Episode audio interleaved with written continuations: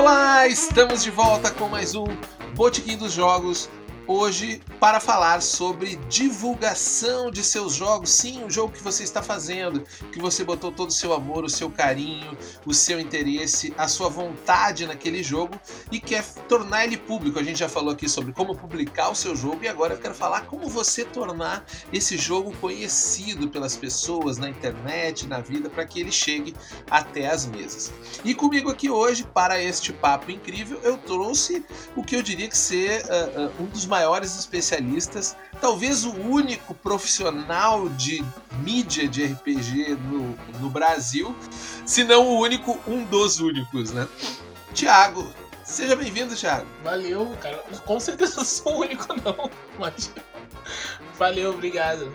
Eu vou, vou ver por esse lado de da remuneração, então a gente tem a Non também, que é da New Order, que é uma, é uma revista, tipo, no molde da DB. Tem a Rollback agora revista também. Então a gente tem pelo menos, tipo, três publicações que são, tipo, que remuneram os profissionais e tal. Então acho que tem pelo menos essas três. Para você que está nos ouvindo uh, pelos, pelo site da Secular, saiba que você pode seguir a gente também nos seus agregadores, estamos em todos os agregadores de podcast, sempre falando sobre RPG, sobre desenvolvimento de jogos, sobre comunicação e como melhorar esse universo. Mas antes da gente ir para o nosso papo principal, vamos para o nosso momento hashtag.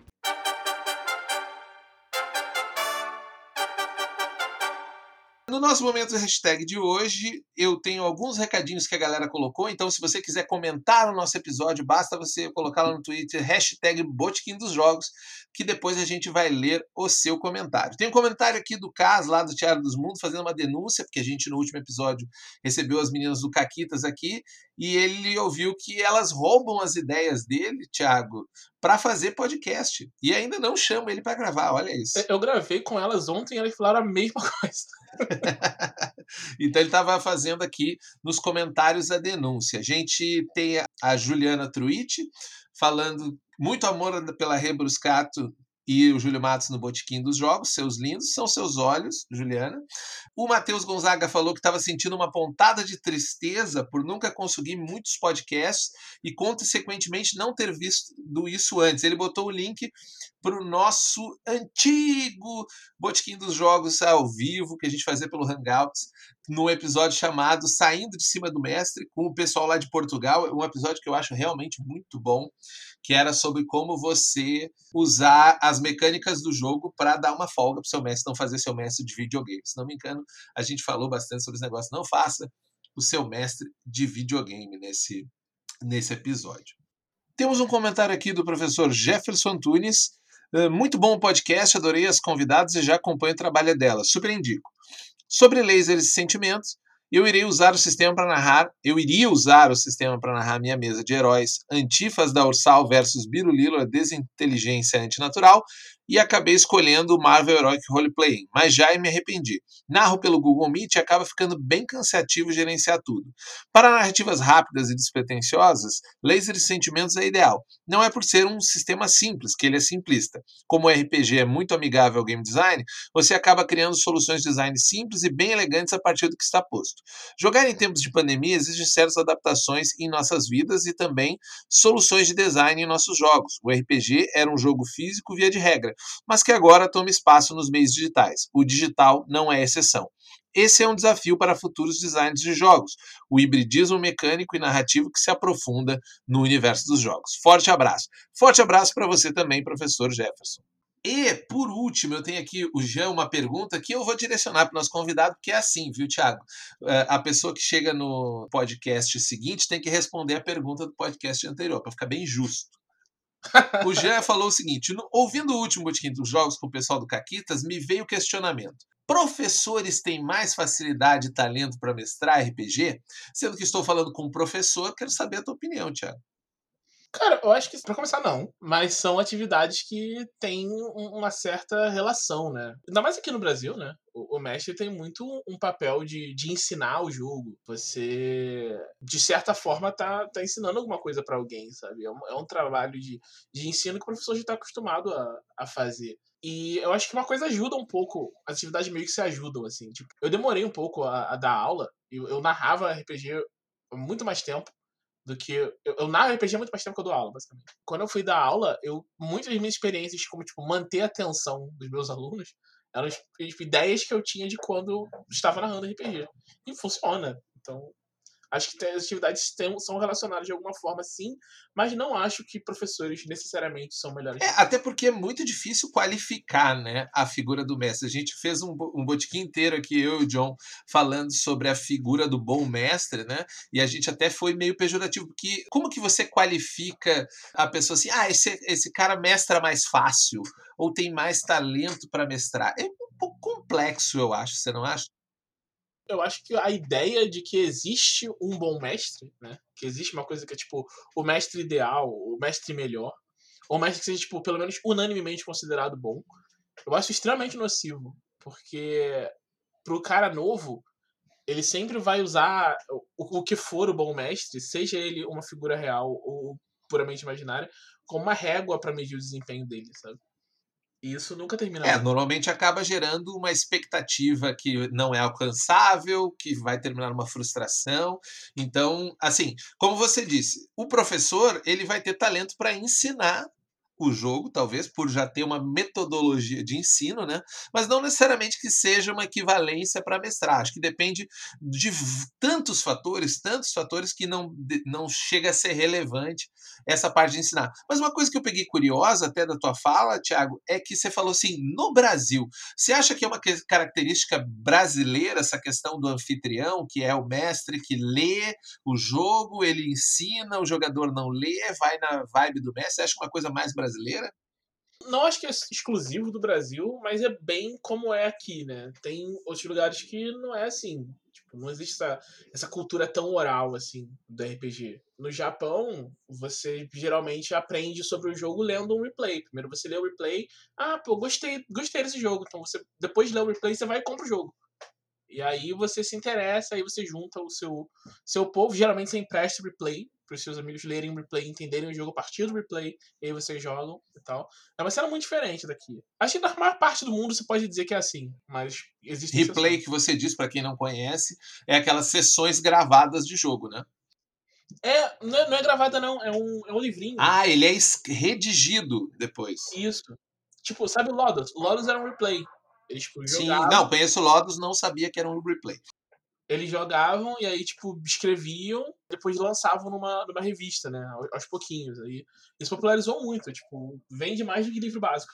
Bom, dito isso, esperamos que a gente tenha respondido o Jean e convidamos todo mundo que quiser aí interferir nessa conversa sobre a divulgação de jogos, comente no Twitter com a hashtag Botequim dos Jogos, que a gente vai trazer para o azar das próximas pessoas convidadas, né, Tiago? Que vão ter que responder sobre o assunto.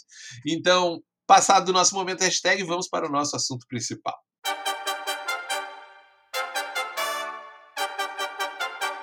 Então, Thiago, nós estamos aqui. Eu fiz esse pequeno, digamos assim, apresentação sua, que eu acho que não faz jus, já que você, além de trabalhar divulgando com um negócio de notícias, você também é game designer, desenvolveu o Kairu Densetsu e tem um monte de outros trabalhos por aí.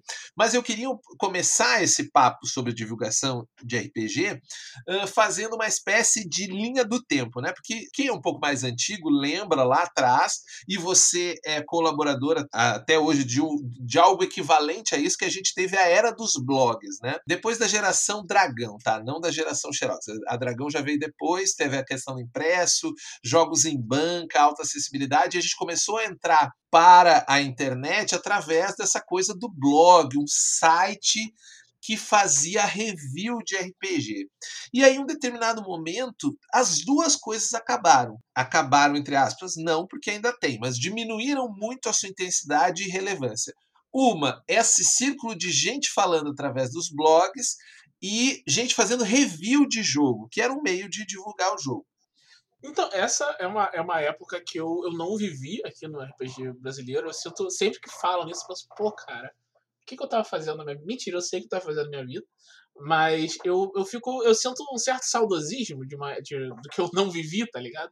De não estar na cena nessa, nessa época. Porque eu acho que, tipo, deve ter sido muito interessante, assim. Parece ter uma energia criativa muito forte nesse, nesse período, né? E uma vibe de, tipo, vamos Sim. se virar.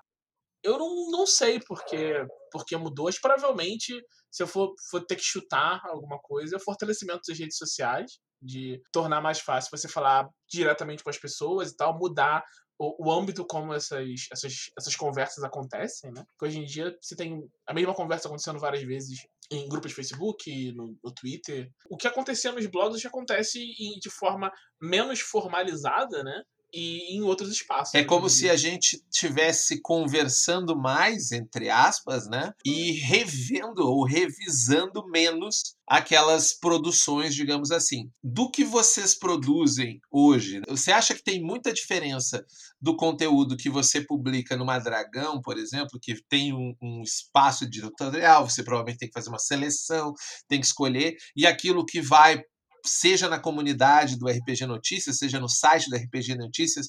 Como que funciona isso na tua cabeça, assim, essa divisão, já que esse é o, é o modelo novo que você está trabalhando e, e, e, quer queira, quer não, é um jeito de divulgação por onde passam os RPGs, né? Na, no RPG Notícias, basicamente, eu posso colocar o que eu quiser, mas eu tenho escrito muito pouco no, no RPG Notícias porque a gente está com, com pouco tempo, né? Do jeito que as coisas estão organizadas lá, eu tô fazendo muita coisa na, na Dragão, tô fazendo umas traduções. O, o Leandro tá fazendo live na Twitch praticamente o dia inteiro. E aí a gente trouxe uns outros colaboradores, mas aí pros colaboradores fazerem, falam, não, vamos dar pauta e tal, pra eles fazerem. Aí depende de eu sentar e fazer pauta e dar coisa pra eles fazerem. E aí não tá, sim, tá difícil de, de, organizar, né? Pra Dragão eu meio que sigo o, a ordem da editora, assim, mesmo quando a gente dá um, um pitch do que vai fazer, se alguém tá fazendo alguma coisa interessante, tipo, terminou. Geralmente alguém, tipo, acabou de terminar uma sessão de um jogo, vai lá no. A gente tem um grupo dos colaboradores, né? E fala, pô, cara, eu joguei isso aqui quero fazer um, um, uma, uma resenha. Já tem resenha na Dragão desse mês? Ah, não tem. Pô, então faz. Aí o cara vai lá, faz. Aí tem umas. De vez em quando a gente dá uns pitacos, quando, quando dá tempo, né? Procura um ou outro, mostra. Mas é um processo mais, mais individual, acho. Mais um a um com o editor. É, esse, esse processo, então, ele sofre bastante pressão pelo encaixe do tempo, né?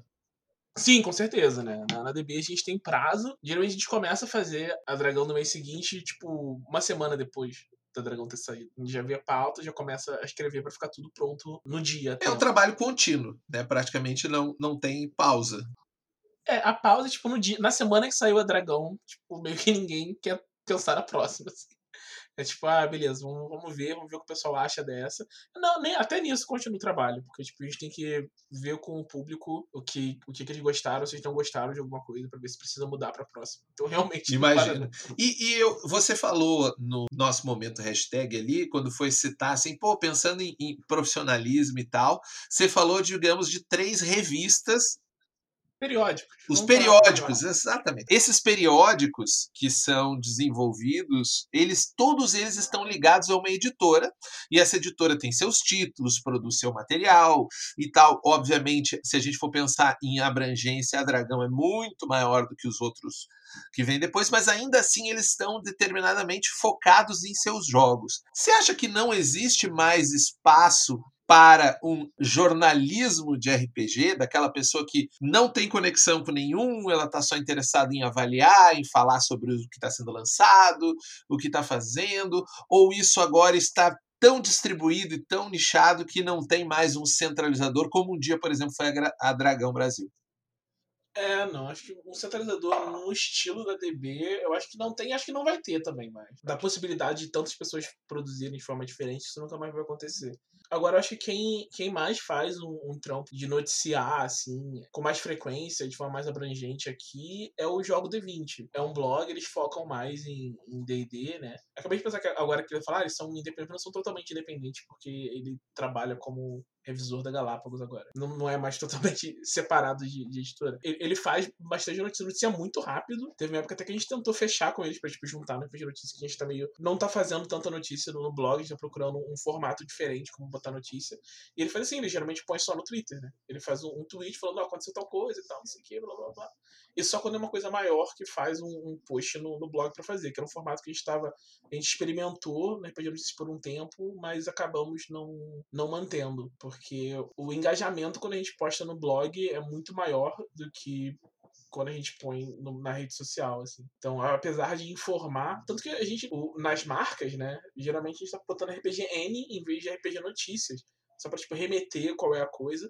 Porque notícias, notícias mesmo a gente põe na Dragão, né? Na nossa, na nossa parte da Dragão, no Notícias do Bar. Porque no blog não tem mais notícias. E é interessante que você falou sobre o engajamento, né? Porque, assim, uma coisa que eu acho, e aí é achismo, tá? Tiago, você pode discordar e a gente veio aqui para debater esse ponto mesmo. Eu acho que uma coisa que é muito interessante para o cenário de RPG, para além de DD, porque assim, tudo bem, DD é notícia, se DD tá barato, pessoal do Joga D20 tem mais é lá anunciar mesmo, e isso atende, gera engajamento, as pessoas querem saber quando que vai sair a próxima aventura de D&D, quando que vai sair uma promoção, quanto que vai sair o livro do jogador, isso é um fato, assim como para Pathfinder também, esses big deals do mercado. Mas a gente tinha no passado, e eu tô, e eu tô fazendo esse, esse toda essa volta para não parecer aquele velho chato do, no meu tempo, é que era legal o que fazia. A gente tinha muita questão da resenha, né? Que é o que a pessoa que pegou o jogo, leu o jogo, as, jogou, muitas vezes leu. Teve uma época que estava tão bombado fazer resenha que a pessoa lia e fazia uma resenha. O que não, e aí gerava uma outra discussão, que era, pô, mas como é que o cara sabe se o jogo, a característica do jogo se ele só leu e não necessariamente jogou, já que em teoria precisa jogar o RPG. Uma discussão que a gente teve muito no RPG Notícias. Você pode fazer resenha sem jogar? A gente uma época tinha um ditame editorial. Você não pode fazer resenha se você não jogou o, a parada. A gente diminuiu tanto a nossa quantidade de resenhas, a gente falou, não, a gente vai, tem que deixar claro quando o cara jogou ou não. Porque tem casos que ele tá fazendo uma resenha do livro, e tem casos que ele tá fazendo uma resenha é, do E jogo. é muito louco isso, porque leva pro ponto onde eu queria chegar, que é, a resenha dá um trabalho. Obviamente, você vai ter que fazer, você vai ter que ler, ou talvez jogar, e por aí vai.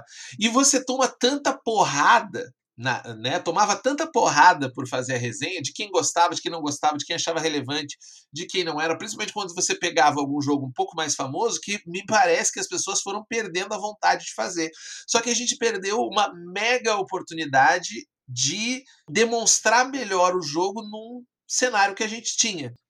Cara, não sei, acho que tem. Tipo, na, na Dragão tem resenha resenha de RPG, que não é da, da Jambu. Faz um tempinho que não, não tem, acho que esse mês não teve, esse mês passado não teve também. Mas costuma ter, assim, é uma coisa que os, o pessoal pediu, assim, não tinha.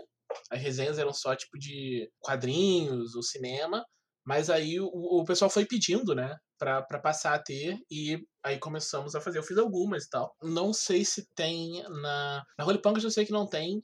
Na Non, eu acho que não tem também. Mas blog faz, né? É, ainda tem. Os, são poucos os blogs que a gente, a gente tem comparado com o que, o que tinha, né? Mas tem. E se faz bastante em vídeo, né? Canal de, de vídeo faz bastante vídeo review, assim. O Pedroca faz, o TEF faz. Então rola isso. Mas ainda restrito a um grupo muito pequeno de, de eleitos, assim. Por exemplo, eu tenho sorte que meus jogos, todos esses que você falou, alguém, alguma dessas pessoas falou. Talvez o reflexo do, da quantidade de pessoas produzindo e o número, fica mais difícil o cara eleger o que, que vai dar retorno para ele, porque quem está fazendo o review, o vídeo, né? no caso não o texto, mas o vídeo, que vale, a ideia, digamos, seria o review, ele também está olhando aquele peso que aquele conteúdo vai ter e o que, que ele vai atrair para o canal, né?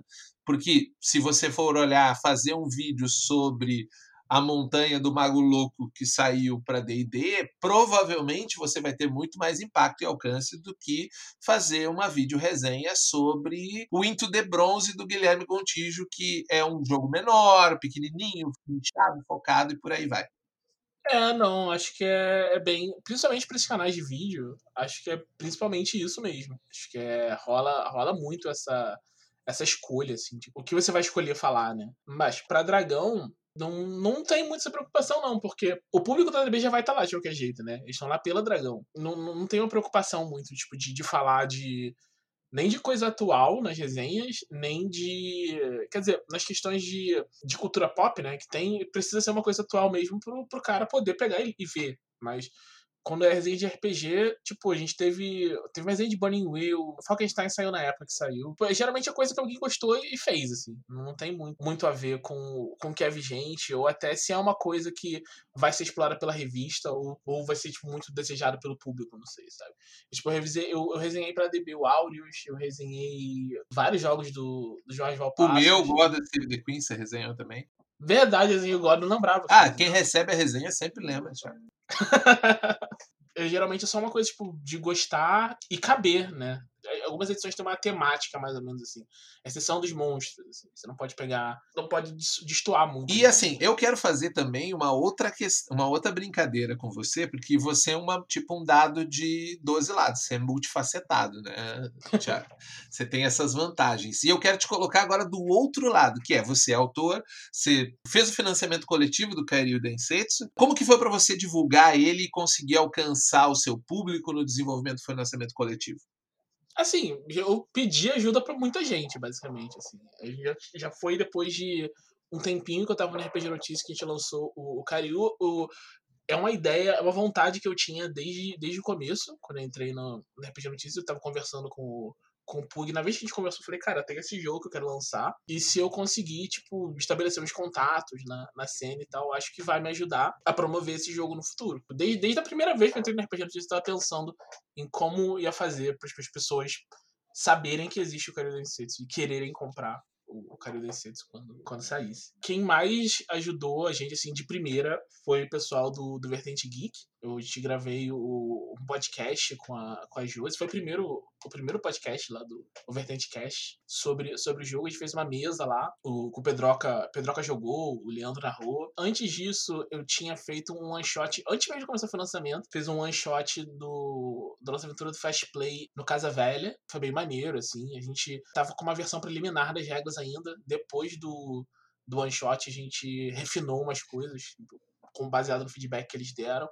A gente usou nossos, os nossos próprios canais também, né? A gente gravou Hora da Aventura sobre o, o KD, é, fez campanha no, no RPG Notícias, fez live falando sobre questões do, do jogo no RPG Notícias também. E teve uma galera que, tipo, só colou e, e ajudou, assim, tipo, do nada, que eu não esperava. O Luiz, do Das Contracapas, gravou um vídeo muito maneiro explicando o, o cenário do jogo. E, tipo, nem, eu nem tinha comentado com ele, nem achei que ele pudesse se interessar, ele fez. Teve muita gente que só, tipo, se ofereceu, assim, pra, pra ajudar. Foi muito bacana. O, o Bo, tipo, a gente tem um vídeo, né, no, no financiamento que tem uma, uma animação e tal, com uma com a banda, com a música do, do Pilfer. Que, aliás, o Pilfer é outra uma galera que ajudou, tipo, deixaram a gente usar todas as músicas do álbum deles, deram um álbum da gente pra gente dar como recompensa na campanha. E o Boi pegou isso tudo, pegou a música deles, as ilustrações que a gente tinha, e montou um, um clipe em estilo de abertura de anime pra gente usar na, na campanha, assim. Então, tipo, foi basicamente uma de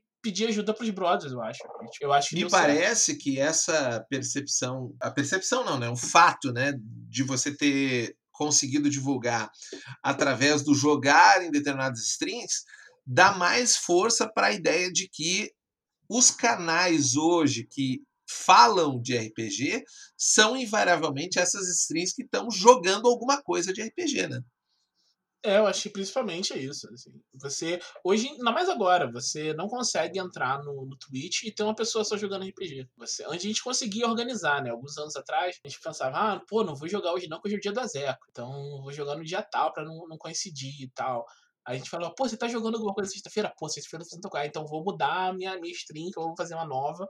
Agora fazendo domingo de manhã. Teve, tem uma no teatro que era domingo de manhã, porque eu não bati no horário de ninguém. Mas agora não tem como. Tipo, sempre tem alguém fazendo. E eu acho muito maneiro. Tem uns canais muito, muito diferentes, assim, com suas próprias propostas, assim.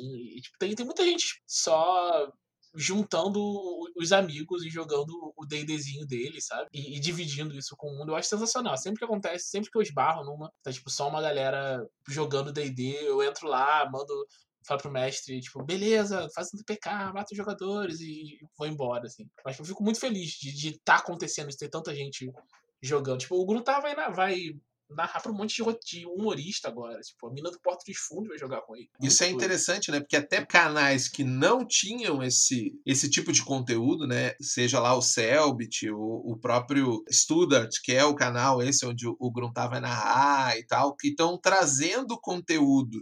Tem alguns streamers até, né? Que estavam mais acostumados a streamar uh, por causa do esportes, e o esporte deu essa baixada. A pandemia meio que trouxe o RPG como um conteúdo de entretenimento viável para esses canais, né? É verdade, eu não tinha pensado nisso na relação com a pandemia. Faz muito o sentido, vlog, né, tem essa coisa do imediatismo. O cara na frente lá falando sobre alguma coisa que tá acontecendo. A galera falou muito sobre a pandemia, até o momento que não tinha mais o que falar, a não ser tristeza, desgraça, gente morrendo, mais gente contaminada, e isso não era um conteúdo que as pessoas queriam continuar consumindo, né?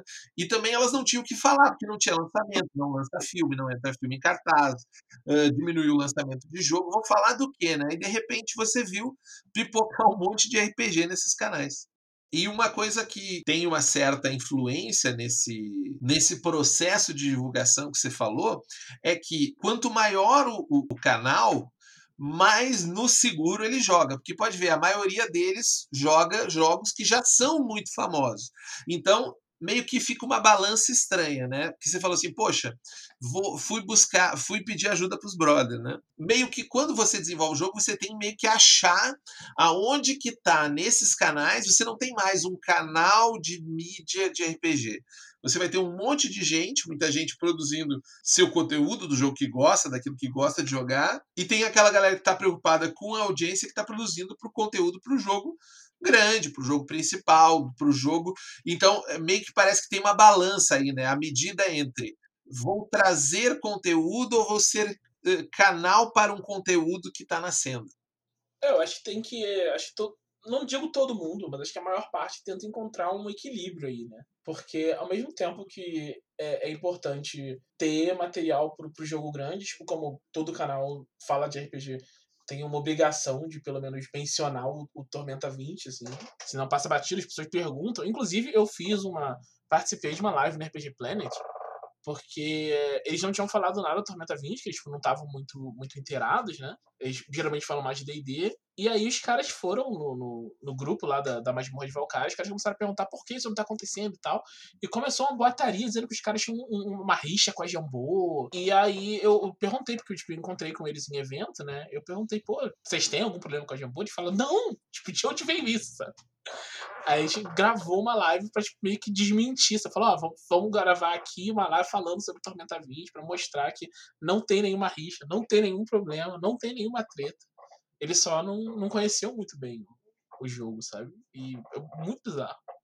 É, que meio que é um, um rolê de que o cara que tá muito acostumado a falar daquele jogo que ele gosta, que sai bastante material, sei lá, ele fala muito de Pathfinder, por exemplo, para fugir um pouco do D&D. E o Pathfinder tá toda hora lançando coisa, tem sempre coisa nova para ele falar, tem sempre novo conteúdo, o público dele tá interessado, meio que a coisa se retroalimenta, né? E agora a gente teve esse hype grande, né, do financiamento do, do Tormenta, que era meio que todo dia você tinha algo novo para falar, então muita gente estava falando muito de Tormenta mesmo, né?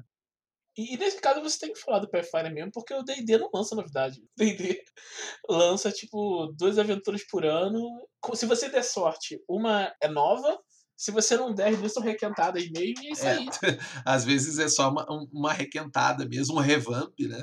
Que nem agora vai sair um revamp da Curse of Strahd, né? Não, não, vai sair. Isso, isso é sensacional, né? Porque Curse of Strahd já é um revamp. Aí o revamp do revamp é maravilhoso. Esse é o famoso é, 1000K, né? Tá fazendo leite até o que pode. né? Até cansar. É, Dungeons Dragon, lá vou eu falar mal, né? É, um, é muito mais um negócio hoje do que um jogo, vamos combinar, né? Não, com certeza. Isso, tipo, desde do... lá atrás, quando eles decidiram fazer a licença GL, eles decidiram fazer justamente por causa disso, né? Se ligaram que o que dava dinheiro não era o jogo, então eles podiam dar o jogo de graça. O que dava dinheiro era a marca D&D. Sim, a expressão criativa que vinha atrelada à marca, que rende caderno, rende, né, rende filme, rende animação e por aí vai. Mas uma coisa que eu não quero deixar de abordar, e é o assunto que eu até mandei hoje, o link que é a pauta quentíssima no momento, né? É a questão de, bom, beleza, eu tenho hoje esses grupos, pessoas que fazem streaming, que fazem vlog, que é o canal por onde as pessoas falam. Não existe uma mídia centralizada e você vai ter que encontrar seu público. Só que quanto mais pessoas falam sobre RPG, e RPG cada vez mais vai se popularizando, os mais diferentes tipos de pessoas vão falar do RPG, seja elas em inúmeras tendências políticas, seja elas de eh, índoles muito questionáveis, algumas mais, outras menos. Você acha que, de certa forma, o canal por onde o RPG é divulgado, considerando que agora esses canais estão muito pessoalizados. Não é um canal profissional. A gente pode dizer, por exemplo, que a Dragão profissionalizou. Olha, eu pago o Thiago para ele fazer uma avaliação, para ele fazer uma resenha, por mais que seja o que ele gosta, eu estou tentando minimamente profissionalizar. E aí, falando, por exemplo, do caso que agora que está forte, porque é um youtuber, né? Conhecido aí por vários problemas, várias tretas, que é o Nando Moura, ele fez um vídeo falando sobre RPG, mostrando Pathfinder, mostrando D&D. Você acha que impregna alguma coisa naquilo que ele está falando? Não tem nada a ver? Cara, não é o primeiro vídeo que ele faz mostrando coisas de RPG. Ele já fez uns três, eu acho. E sempre que faz é a mesma coisa, a mesma reação. Tipo, você vê uma, uma, um monte de gente postando o, o vídeo. Eu acho impressionante. Tipo, ninguém que posta o vídeo, tipo, tá divulgando o cara pra caraca na comunidade de RPG. É alguém falando, olha que maneiro, Nando Moura falando de RPG. É tipo, olha só que absurdo o Nando Moura falando de RPG. Eu só fico sabendo que ele tá falando por causa dessa galera, sabe? E, tipo, tá funcionando exatamente o que ele quer. Tipo, esse vídeo, esse último dele, é muito claramente feito. O, o thumb que ele escolheu é feito para causar essa reação de ultraje, sabe? Porque o cara tá com o, o, o livro do Pathfinder, que é uma editora, tipo, a, Paz é uma editora abertamente progressista, né? E do lado, segurando um livro do Jordan Peterson, que é, tipo, o cara todo todo reaça da vida. Então, tipo, ele tá claramente querendo fazer a fanbase do, do Pathfinder atacar ele para ele ganhar view em cima disso. E parece que tá conseguindo. É, ele tá segurando uma melancia, um walkie-talkie, dizendo: olha aqui, isso aqui. E, e, você não consegue fazer relação nenhuma entre uma coisa e a outra, né? Se você tem um mínimo de conhecimento do que, que, tá, do que, que você tá vendo por que, que ele tá mostrando essas duas coisas juntas? Por que ele tá colocando isso no mesmo nível, sabe? Sem contar que ele tem, tipo, uma, uma livraria e tá querendo, tipo, tirar livro encalhado, né? É tudo indica. Ele tá com esses livros lá e quer que as pessoas comprem pra ele ganhar um dinheiro. Mas você acha que impregna, para além de Nando os Mouras e, outros, e outras figuras, você acha que a pessoa que, ao falar de um jogo, ela impregna parte da reputação dela ao jogar? O Pedroca, quando escolhe um jogo, de certa forma, ele impregna alguma coisa naquele, naquela comunicação? Ah, com certeza. Com certeza. Eu acho que, é, inclusive, é um dos motivos das pessoas procurarem fazerem divulgação paga, né? O, você falou do, do Pedroca, ele fez uma, de um, uma divulgação paga de um jogo recentemente. É, tava até marcado no, no título da, da live, né? Que era, que era, era um vídeo patrocinado, não sei se ele tá falando com o autor, mas do, do Sangue e Glória, que é esse hack aí do, do Dungeon World. Daí ele, ele foi e fez. O cara foi procurar justamente por causa disso, né? Que ele, ele via o jogo dele como um jogo que o público do Pedroca ia se interessar. Assim. Eu, por exemplo, se fosse pegar um jogo mais, mais intimista, assim, eu provavelmente não. Tipo Magical Fury. Eu provavelmente não levaria o Magical Fury para fazer no canal do, do Pedroca. Porque eu acho que não é bem isso que o público dele tá tá procurando no jogo. Acho que até no, nas sessões, as sessões de Pedroca são muito relacionadas com emoção e tal, os jogadores se emocionam, e a galera curte isso, mas o tipo de jogo que ele usa não é bem esse, assim. Então acho que podia, podia não bater com. É uma questão de seleção de comunidade aí, né? De você fazer um seletor de frequência e meio que cada estilo de pessoa acaba atendendo a um tipo de comunidade. Seria mais ou menos isso. Isso, exatamente, exatamente. Tipo, o que a gente falou que não é, não é mais uma coisa tão do canal, mas é mais da pessoa, mas cada pessoa monta sua própria comunidade. E aí aquela comunidade tá é, esperando ver determinado conteúdo. Você até pode apresentar um conteúdo diferente, mas aí o resultado você não, não tem tanto controle, né? Quer dizer, controle você não tem nenhum jeito. Você não consegue prever tão bem e às vezes, mesmo que não tenha um, um impacto direto, né, a, o conhecimento do jogo pode gerar algum tipo de, de impacto. Se você conseguir atrair para um call to action, né? Ah, vou puxar a pessoa aqui, ela vai vir, vai clicar aqui, vai conhecer meu site, vai baixar um fast play, vai, sei lá, pode fazer N formas de. Não necessariamente ele estaria comprando, né? Mas eu estou retendo ele dentro de uma base da qual eu posso uh, futuramente voltar a conversar com ele, fazer uma oferta, até falar de um jogo novo que eu estou lançando. Isso. Isso, então, mas pensando mais especificamente agora, porque assim, a maioria das pessoas que escutam Botiquim são desenvolvedores de jogos, até porque a gente direciona a ideia para falar de game design, a gente vem fazendo uma série aí para tentar ajudar a galera como eles conseguir botar o seu bloco na rua, botar seu jogo para fora, como publicar. E nessa parte de divulgação, às vezes ainda é um processo, como você falou, ah, eu vou falar com os brothers, mas muita dessa galera não tem o brother para falar, sabe? Ah, poxa, eu não conheço Pedroca. Ah, não vou falar, pô, o Mestre Pedroca, né? É uma coisa quase. Ele é meu ídolo, não vou falar com ele. E também não tem a grana para fazer isso via um investimento pago. Então, qual seria o caminho, digamos assim, dado que hoje está tão fragmentado, tão fragmentado esse universo de comunicação, para que a galera possa falar do jogo dela, porque eu acho que a galera comete ainda muito erro nessa parte de como falar do seu jogo e para onde falar. Você teria algumas ideias para compartilhar com a galera? Talvez você tenha usado no, no Caril Densetsu ou que você esteja vendo outros jogos, já que você lida tanto com esse processo de, de revisão, de notícias, de review. É, eu acho que assim, coisas que funcionam é você montar uma comunidade em torno do seu jogo. Assim. E um jeito muito fácil disso é você só ir mostrando ele aos pouquinhos, assim. Teve muita gente que conseguiu fazer isso, isso bem, assim.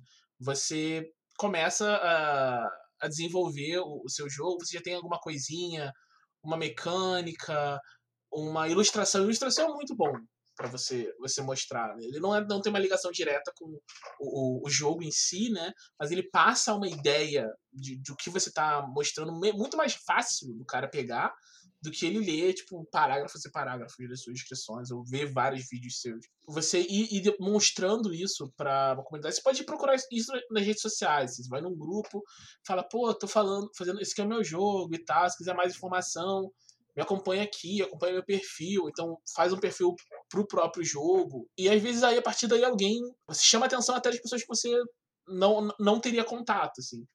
Às vezes você faz um negócio desse e o, Pedroca ou a Josi vêm, acham legal e querem falar sobre o seu jogo, sabe? Querem te perguntar sobre o que você está fazendo. E é importante você mostrar quem você é também, né? Eu vejo muita gente fazendo só o perfil do jogo, sem mostrar, tipo, a pessoa por trás, o criador junto, sabe? Querendo fazer o jogo funcionar sozinho. E isso é muito difícil, porque tipo, você está interagindo com pessoas. Tipo, é muito mais, mais fácil as pessoas terem interesse de, de falar sobre é, a ideia do Júlio do que sobre o jogo. Que às novo. vezes é bem embrionário, né? Que tá, tá muito no começo. E o jogo novo que às vezes nem sabem de quem é, né? Tipo, apareceu um jogo. E, tipo, pô, legal, mas tipo, quem é essa pessoa? O que está fazendo? Sabe? Como eu posso conversar? Será que precisa de ajuda? Será que eu posso me aproximar? A pessoa não tem como saber, a pessoa quer. É, e eu lembro até, agora que você falou, eu lembrei de uma questão interessante que quando a Segen Editora fez o primeiro financiamento deles das aventuras de D&D, a coisa que mais comentavam no post que eles lançaram o jogo era, mas quem é que é a editora? Quem é que tá por trás? Porque a galera postou tudo em lançar o nome da editora, né? E não falava quem era. Eu via muito esse comentário nos posts dele. É, tipo, muita gente pergunta isso, questiona isso. E a própria saga meio que mudou, né? Agora eles aparecem os caras mesmo ali, o Gabriel e tal, eles mostram porque tipo, isso ajuda a interagir. Isso é uma coisa que ajuda muito a New Order, né? Desde o começo, tava lá, você via a Nésia, Manjuba, e muita gente, tipo, tem essa, essa interação direta com é, eles. O financiamento deles era aquele vídeo, né? Eles olhando para a câmera, falando naquele estilão deles, super, né? Que eu, tipo assim, hoje que eu conheço eles, eu achava incrível, mas o primeiro impacto era, nossa, quem são esses caras? O que, que eles estão fazendo? Os primeiros financiamentos deles, eu achei até que eles não tinham muito bem ideia do que eles estavam fazendo, sabe? Tipo assim, cara, a gente precisa fazer um vídeo. Então, é, eu acho fazer. que era bem isso, assim, tipo, vamos lá e vamos fazer, sabe? Mas, mas esse tipo de vídeo, esse tipo de você mostrar quem é a pessoa, que tem a pessoa, eu acho essencial pro teu jogo entrar e fazer as coisas para vingar, para a pessoa gerar uma empatia com você. Você pode vender só o seu jogo e muitas vezes isso vai ser ok, vai funcionar. Mas se você vender você, eu acho que tem uma chance muito maior de. de Duas funcionar. coisas sobre isso, né? A primeira, para retomar aquela questão de ilustração, para quem não sabe, o Godas, eu escrevi duas páginas da ideias principais mandei um monte de referência para um ilustrador, Fred Rubin, e ele fez a capa. Do, a primeira coisa que existiu do Gods basicamente foi a capa. Antes de existir, antes da Carol da, chegar e curtir a ideia, porque daí a capa era meio que meu cartão de visita. Eu cheguei, Carol, olha isso aqui, mandei a capa para ela. Bora fazer? Ela, bora, adorei, achei demais, gostei da ideia, super movimentação e tal. Era, era o meu cartão de visita. Então, às vezes, uma, um investimento, uma ilustração que entregue o que é o jogo, né? Às vezes pode ser o melhor investimento que você pode fazer de saída, né? E não economiza como ilustrador, basicamente. Assim. Se tem uma coisa que você não não devia você deve tipo, focar o seu, o seu orçamento inicial, né? Antes de fazer. Antes de fazer financiamento mesmo. Tipo, o dinheiro você vai botar no seu bolso, vai coçar o seu bolso para fazer. Pegue um ilustrador que tipo, funcione pro que você vai fazer e, e pague o que o trampo dele vale, sabe? Ou, ou você desenrola, assim, o, o KD eu consegui fazer um, um acordo muito legal com o Edmir, porque o Edmir é meu amigo, né? Aí a gente, tipo, eu, eu paguei uns pouquinhos ele, e no final a gente deu um dinheiro para ele no financiamento. Aí funcionou muito bem, mas tipo, nem sempre você tem um amigo que tem exatamente o tipo de arte que você quer, para exatamente o tipo de show que você eu quer. Eu ia fazer. dizer dica, faça amizades com ilustradores. Também é, é, bom, muito bom. Muito bom. A gente, pro próximo projeto que a gente tá fazendo do, do Cariú, a gente tá tentando fazer só com, com pessoas com quem a gente tem bastante afinidade. Pra, porque vai ser um, um projeto feito mais a longo prazo e tal, para tipo, não, não gerar expectativas e tal, para as pessoas saberem, sentirem a vontade de, de, trabalhar com a gente, né? E a gente tem uma, uma equipe grande de ilustradores só com amigos nossos, sabe? E eu acho que vai ficar uma cara diferente do, do livro básico, porque o livro básico, basicamente, tipo, é a capa é da, da Rafaela Rion. As ilustrações internas são quase todas do Admir. Acho que tem duas da, da Bruna Nora e uma de um, de um cara que a gente tinha comissionado. Foi só isso que ele fez. Mas é quase tudo só do, só do Admir, né? E a gente queria uma coisa mais plural. A segunda coisa, na verdade, porque eu falei da ilustração para retomar, de você mostrar a você, né?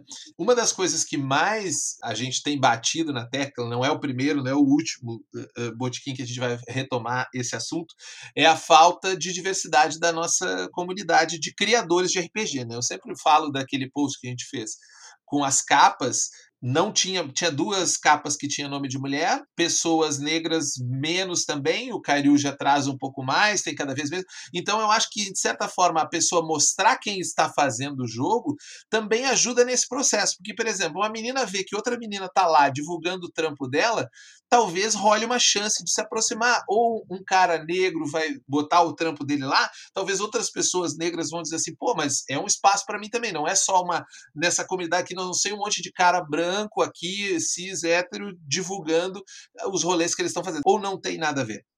Não, eu acho que tem muito a ver, não só no sentido de é, melhorar a, o alcance do, do, seu projeto, mas numa questão meio de, de responsabilidade de representatividade, sabe? A gente fez um, um painel na, na Giancon sobre, sobre isso, né? E foi uma hora que o, o quando o Trevisan mencionou isso, quase todo mundo que tava ali chorou dele falando que, tipo, é, da quantidade de pessoas que, que chegavam para ele e, e, falavam: Não, pô, quando eu vi sua foto na, na Dragão, foi a primeira vez que eu me senti representado, que eu me senti que eu estava no meu lugar, sabe? Isso pode ajudar muita gente, sabe? Não é só uma questão de, tipo, ajudar o seu jogo. O fato de você mostrar quem você é pode ajudar pessoas que vão se identificar contigo a, a se ver como parte do, da cena como um todo. Que uma das coisas, se é a tua percepção também, a galera que adora chegar lá na comunidade, pessoal, olha só meu jogo, bota um link, tchau. E, isso. tipo, isso não gera discussão. Ninguém se interessa por quem você é, ninguém tá afim de. Sabe? Ninguém interessa pelo que você está fazendo, que, o que, que seu jogo está propondo. Porque às, às, vezes a pessoa faz isso e aí você vai olhar e, ah, não, é que eu tentei consertar o DD aqui, eu fiz a minha fantasia medieval, medieval super incrível. Tipo, cara, perdi meu tempo aqui indo atrás desse cara, porque ele não está propondo nada, né? Ele está só fazendo algo que já está sendo feito. Não que você seja obrigado, eu acho que não é ninguém é obrigado a isso, de estar tá toda hora propondo uma coisa nova. Não é, não é essa a ideia. Mas também não acho que seja produtivo para você construir uma comunidade, você, uma, não mostrar e não propor um debate, e duas, propor algo que já tem um monte de gente fazendo, porque daí o seu grau de, de competição é muito mais alto, né? Você não é obrigado a fazer algo novo, mas as pessoas também não são obrigadas a se interessar pela mesma coisa que já foi feita várias vezes. Né? É, é, muito importante você ter uma proposta interessante. E às vezes é nem uma questão só, tipo, às vezes o cara tem uma proposta interessante, mas ele não sabe dizer qual é a proposta dele. Ele não sabe passar o que, que tem de bacana no jogo dele. Eu lembro do, do Neo Galune, né? O Neo Galune, quando. O Neo Galune teve financiamento coletivo. Primeiro, Antes até né? eu acho dele fazer parte do Lampião, né? Ele fez, né? É, isso foi antes. Antes dele virar do Lampião, o, o Diego fez um, um, um, financiamento e tal. E o financiamento não tava indo muito bem. Eu lembro que a gente convidou ele pra, um, pra uma roda da aventura. E, e tava numa vibe tipo, pô, vamos ajudar esse cara, né? Olhando o, a campanha e o que ele tava falando sobre o jogo em uma parte dos lugares, só parecia, tipo, um D&D, sabe? Aí quando ele começou a falar, a gente viu que, tipo, não, peraí, tipo, Não é D&D que você tá fazendo. Isso é tipo um, um, um Final Fantasy Dieselpunk. Ele, não, é... Acho que é tipo isso, meu jogo. Tipo, caraca, cara, eu quero teu jogo agora, de verdade. Eu nem sabia que eu queria.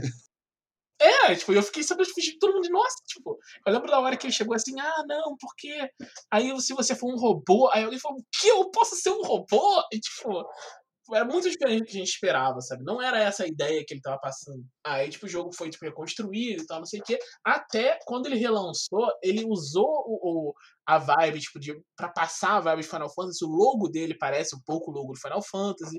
Então, tipo, você bate o olho agora no Neo e você sabe que não é um. É, sem dúvida, você tem muito pouco tempo, eu acho, né, Tiago, para poder demonstrar a que você veio. Que não que exista, não existe esse tempo, mas as pessoas não estão dispostas a ficar ouvindo você falar, lendo um textão que vai ser muito enrolado. Então, talvez pegar essa iconografia né? Que nem você falou, diesel punk. Poxa, pode não dizer nada para muita gente, mas para uma outra quantidade de gente já diz um monte de coisa. Diesel punk. Ah, então é meio Mad Max. Pô, interessante isso aí. Ah, não, o meu jogo ele é pós-apocalíptico. Ah, é um outro rolê. Ah, não, o meu jogo é ficção científica space opera. Opa, já me interessa. Ou não me interessa. E ele já, em certo ponto, às vezes eu sinto, Thiago, que as pessoas têm um certo medo. Isso talvez seja um cacuete do desenvolvimento da RPG, como ele se desenvolveu no Brasil, todo ele baseado em uma tradição D20, né? De que, ah, se eu disser que meu jogo não tem isso, eu estou perdendo o público. Ah, eu acho que tem, assim. Você. Eu acho que é uma coisa que tem e, e tem que acabar, assim. Porque o, o, cara que só joga DD, ele já não vai jogar o teu jogo. Fato. Não fato, fataço.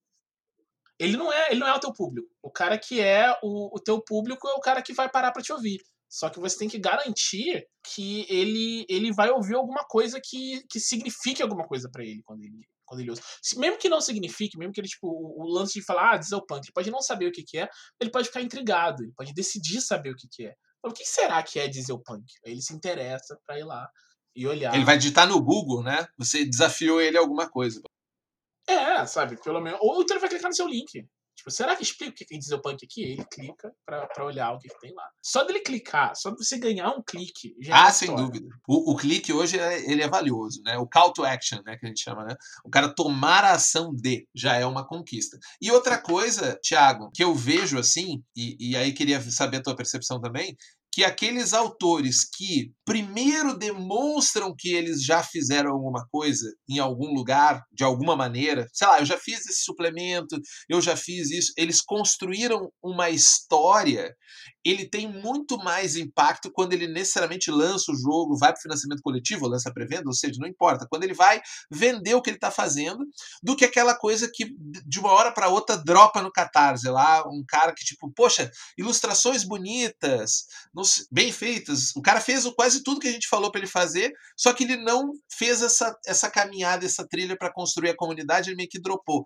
E às vezes até a galera bota muita culpa na comunidade. Ah, a comunidade não abraçou, mas o cara também não construiu. Me parece que tem uma jornada aí para você fazer de divulgação que começa na divulgação de outras coisas que você fez para chegar naquilo que você diz assim, ó, agora eu tenho uma certa uh, validade no meu discurso para poder lançar o meu jogo e ele ser abraçado pela comunidade.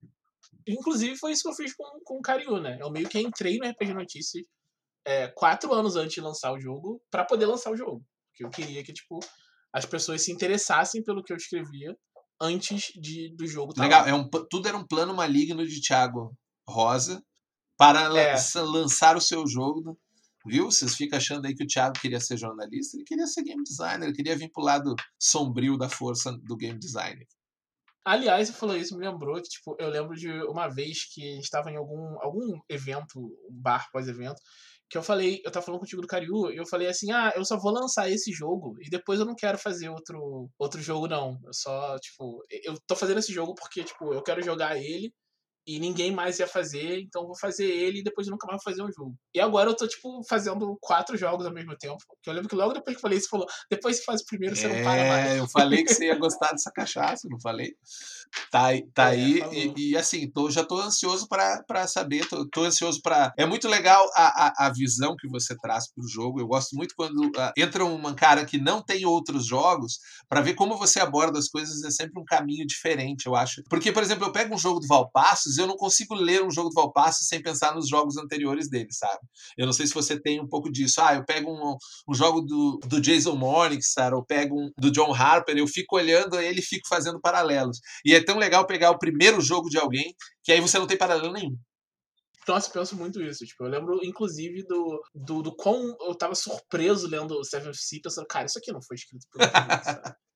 não parece um jogo de John Wick. Aí eu fui tipo, olhar nos créditos e realmente tá escrito ali que não foi escrito por John Wick. Eu, ah, agora faz sentido. Agora tudo faz sentido. É.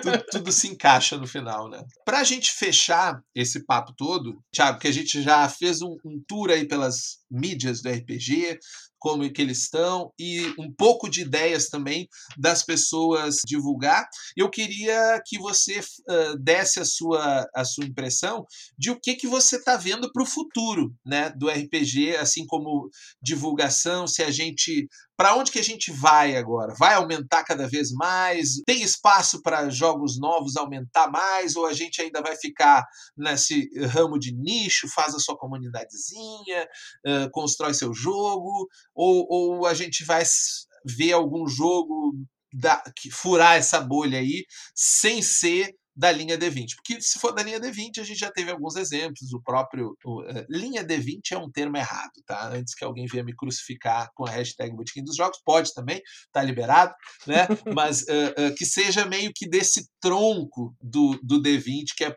o próprio Tormento é do tronco D20, não é tipo, basicamente, se a gente, se a gente teria um, um novo vampiro. Isso! Um, é, será que tem espaço dentro desses meios para aparecer o vampiro, que era a antítese de DD que arrebatou uma galera e chegou a fazer frente, né? Você lembra, né? Chegou a fazer. Sim, sim, eu tava. Eu lembro que tinha um boato aqui de que, teve, que ele vendeu mais que D&D. É, impossível, dada a época, confirmar isso, né? Então ficou como meio que lenda urbana no Designers and Dragons tem uma, uma sessão que ele fala tipo, sobre essa lenda. Assim. O, que, o que a gente pode saber? Quão provável é que isso tenha acontecido? E ele, ele termina com a conclusão de que ninguém sabe, ninguém nunca vai saber, mas que é extremamente provável que de fato. Sim. Ele tirou uma impressão consolidada, digamos assim, né? Isso. Legal, isso. mas e o futuro, que é o que nos interessa agora? Será que você acha que pode haver um, um novo, não que ele nasça talvez no Brasil, talvez não seja o caso, mas pode aparecer um novo vampiro que não use sobretudo e cultura? eu acho que não, cara. tipo, aqui no Brasil, pelo menos, não, assim. Talvez em algum... Tem lugares no mundo que D&D não é o carro-chefe, né? A maior parte dos, dos países europeus, D&D é, tipo, é o segundo jogo atrás do D&D do país. É, mas ainda é o D&D do país, né? Tem que lembrar aí no D&D do país. Aqui, durante muito tempo, o D&D ficava atrás de Tormenta. Acho que agora... Eu acho que é, é, deve... É que com o lançamento da Galápagos da quinta edição, talvez tenha meio que voltado para o patamar anterior, mas até então, acho que com toda certeza, a Tormenta era maior que D&D. É, e tem. Tipo, mas tem lugares que é só uma coisa diferente. Tipo, o Japão, eu vi falando do Japão. Tá correto, no... inclusive, quero dizer que você tá correto em falar do Japão. Tem que falar do Japão mesmo no Japão, o RPG mais jogado é chamado de Cthulhu. E eu nem sei se D&D é o segundo, para falar a verdade. Porque lá a comunidade é diferente, né? Tem essa coisa da leitura. É, são mais mulheres que homens que jogam RPG. Eu não sei se a temática do D&D atrai tanto assim. Eu teve uma editora que lançou lá, o SNE, que fez... Quando a gente, geralmente quando gente fala D&D japonês, a gente pensa nessa versão do, do SNE, que é a ilustração aparecida com lodas e tal. E eles faliram depois que eles lançaram a versão deles. Então, tipo, lá é bem, é bem diferente, né? O que, o, que, o que aquele público absorve, o que funciona lá é diferente. Mas, pro fenômeno mundial, igual igual o Vampiro foi, eu acho que não não acontece tão cedo, assim. Coisa de, sei lá, 20 anos para acontecer de novo, se acontecer. Beleza, Thiago, muito bom. Fazendo, seguindo a nossa tradição, então, a gente agora que nós esgotamos o assunto e colocamos a pedra fundamental sobre ele, né? Ninguém mais pode falar sobre mídias de RPG, a gente já disse tudo que tinha que ser dito. Eu quero saber o que, que você tem para indicar para a galera que acompanha o Botiquim aí? Pode ser um vídeo, filme, uma série, uma quadrinhos que você está acompanhando. Uh, só tem duas regras. Uma, uma, indica, uma é uma recomendação, outra é recomendação é que seja o mais diverso possível e que não pode ser o seu, não pode ser auto-intitular, porque o já vai depois. Mas fora isso, pode ser o que você quiser. Cara, eu ia falar do, do Umbrella Academy, mas eu lembrei agora um RPG que eu tô. É um novo RPG com o qual estou obcecado atualmente, que é o Kamigakari. É um RPG japonês sobre é, sociedades secretas e monstros que devoram almas, deuses da destruição. Tipo, são essas coisas ocultas, né? e vocês são esses essas pessoas comuns que engajam com isso, destroem essas, esse sobrenatural é, negativo, né? É meio que chamado do Cthulhu anime, só que tipo, você vai lá e tipo, dá um soco Porque é assim que no anime as pessoas resolvem as coisas, né? O, a equipe de localização dele é tipo é sensacional assim. Eu tava achando interessante, quando eu olhei a equipe de localização, eu falei: "Meu Deus, eu preciso desse jogo agora. Porque tem o Ian Clooney, que é tipo meu, meu mentor de, de game design, assim, o cara que fez o Trash, fez a primeira tradução do, do Made, fez o, traduziu o Golden, Golden Sky Stories, que, tipo, além de, de tradutor, ele é designer também. Tem a Olivia Hill, que trabalhou no Mundo das Trevas, Shadowrun, Eclipse Phase, Marvel Heroic, lançou o I Hunt, é um jogo de, de Fate, e eles estão, tipo, na localização. Então, tipo, eu achei muito interessante eles terem o trabalho de, de pegar tradutores que são game designers também para mexer no jogo, né? Porque é, isso é uma coisa que, tipo, os jogos japoneses, né? RPG japonês em geral, a, a estrutura de apresentação deles é bem diferente. Então, sempre que você faz uma localização de um jogo japonês para outra língua, você tem que meio que refazer pra ele fazer sentido, digamos assim. Pra ele fazer sentido. Tipo, tem um. O único exemplo que eu vi que eles tipo, só pegaram, traduziram, deixaram assim, é o Double Cross. E o Double Cross é um jogo que você imediatamente acha estranho. Porque o jeito como ele é apresentado. Porque você que ele começa com o replay. E você, tipo, você, tipo, o que, que eu tô lendo? Demora, demora pra você, tipo, entender o que tá acontecendo. Tá muito... Terminei de ver agora a segunda temporada de Umbrella Academy no Netflix. E eu gostei demais. Quiserem, quiserem ver, eu acho que os, o, é uma série que os, os atores se superam muito, assim.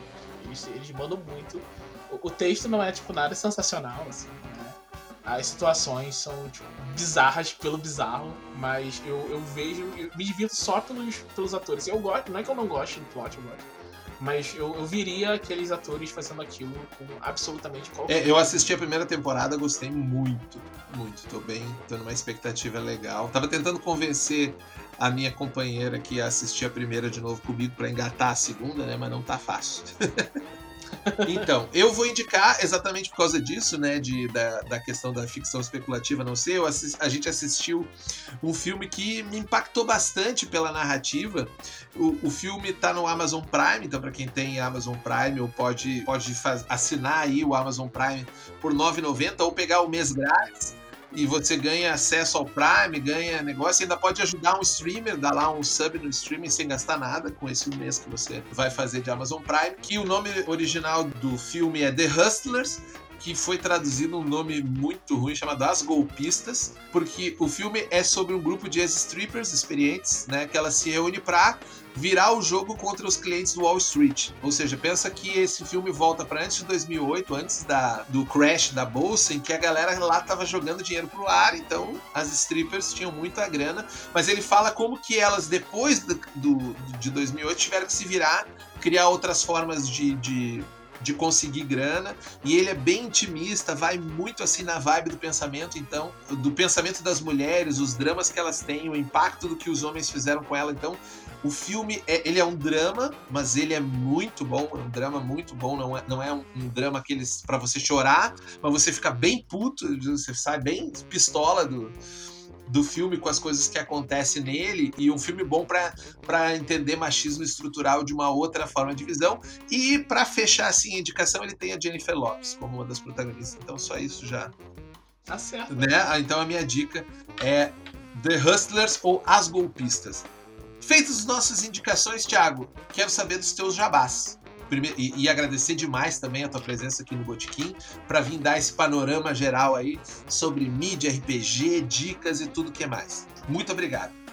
Valeu, cara, jabá, vamos lá. É, eu escrevo na Dragão Brasil, então se você tem interesse em ver as coisas que a gente falou, a gente falou várias, um monte de Dragão Brasil nesse, nesse episódio dá uma olhada no, na Dragão, é apoia.se barra Dragão Brasil, por 7 reais você já assina.